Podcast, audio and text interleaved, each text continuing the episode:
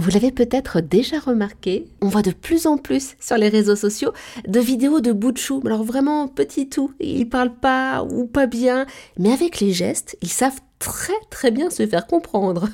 Par exemple, quand ils pointent doudou du doigt pour qu'on leur donne, ou quand ils font non de la tête quand on leur explique que c'est l'heure de faire dodo, de faire un gros dodo. Ah bah là, là la communication gestuelle est très efficace. Et justement, pour nous expliquer la communication gestuelle, avec nous, Sandrine Nigel, fondatrice du label Signe de main, consultante pédagogique et autrice jeunesse. Elle a notamment écrit Je t'aime, une première histoire pour communiquer avec bébé par les signes, paru chez Glénat Jeunesse. Bonjour Sandrine. Bonjour Eva.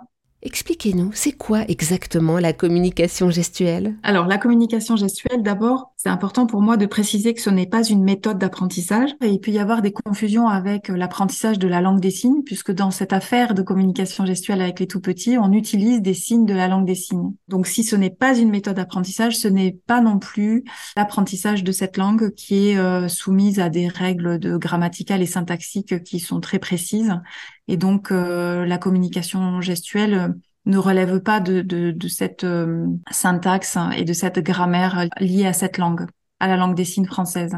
On peut parler aussi de communication signée. Je pars du principe que c'est un outil qui permet en fait de tisser des liens privilégiés avec le tout petit, avec son bébé. C'est un outil qui intervient en fait comme un vecteur relationnel qui permet de mieux comprendre et de mieux répondre aux besoins euh, du bébé. Cette communication gestuelle, en fait, on la pratique déjà. Elle est hum, naturelle, culturelle aussi, puisque on utilise déjà des, des gestes dans notre quotidien. Donc, par exemple, pointer du doigt, mettre son doigt près de son oreille pour dire ah est-ce que tu as entendu? Ou près de son œil pour dire regarde, en haut pour dire en haut, etc.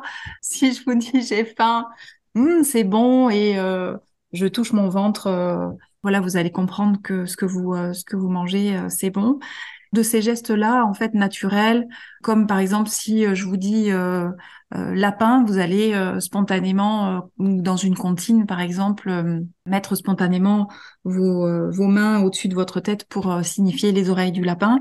Voilà, la communication gestuelle, en fait, ça fonctionne comme ça, sauf qu'on va venir élargir un tout petit peu donc ce référentiel de gestes naturels que tout un chacun utilise dans son quotidien naturel et on va élargir euh, un tout petit peu avec quelques signes de la langue des signes qui nous permet finalement de d'être plus précis dans ce que l'on signifie. Et ça permettra à l'enfant d'être acteur de ses besoins et de son ressenti. Par exemple, de dire euh, j'ai faim, donc il va pouvoir euh, mettre sa petite main à hauteur de la bouche pour nous signifier qu'il a il a envie de manger. On va élargir ce répertoire de gestes en utilisant quelques signes de la langue des signes. Et à propos de, communication gestuelle, ou on peut dire aussi communication signée, donc le, logo de signe de main que j'ai développé euh, résume en fait toutes ces idées et toutes ces valeurs qui, euh, qui me tiennent à cœur. Alors là, vous m'avez convaincu. La communication gestuelle, ça semble vraiment très très pratique pour communiquer avec bébé. La communication euh, signée, c'est pas uniquement avec les bébés. Ah bon? Oui, on ah peut signer euh, une fois que son enfant parle, une fois que son enfant a grandi, même jusqu'à l'adolescence. Ah. Il y a des signes, euh, par exemple, parfois se dire je t'aime, c'est compliqué. Euh, d'un point de vue verbal. Alors on peut mmh. on peut le on peut se le dire en signe. donc vous prenez votre petite main, voilà que vous posez sur votre cœur et vous allez offrir cette main en fait à la personne qui est en face de vous. Donc c'est un joli signe à offrir à son conjoint aussi ou à la personne qu'on aime. Mmh. Et euh, voilà, on peut signer euh, avec son mari aussi pour se dire des choses de euh, quand on est loin, par exemple, ou, ou des je t'aime, bien sûr. Merci beaucoup, Sandrine Nigel.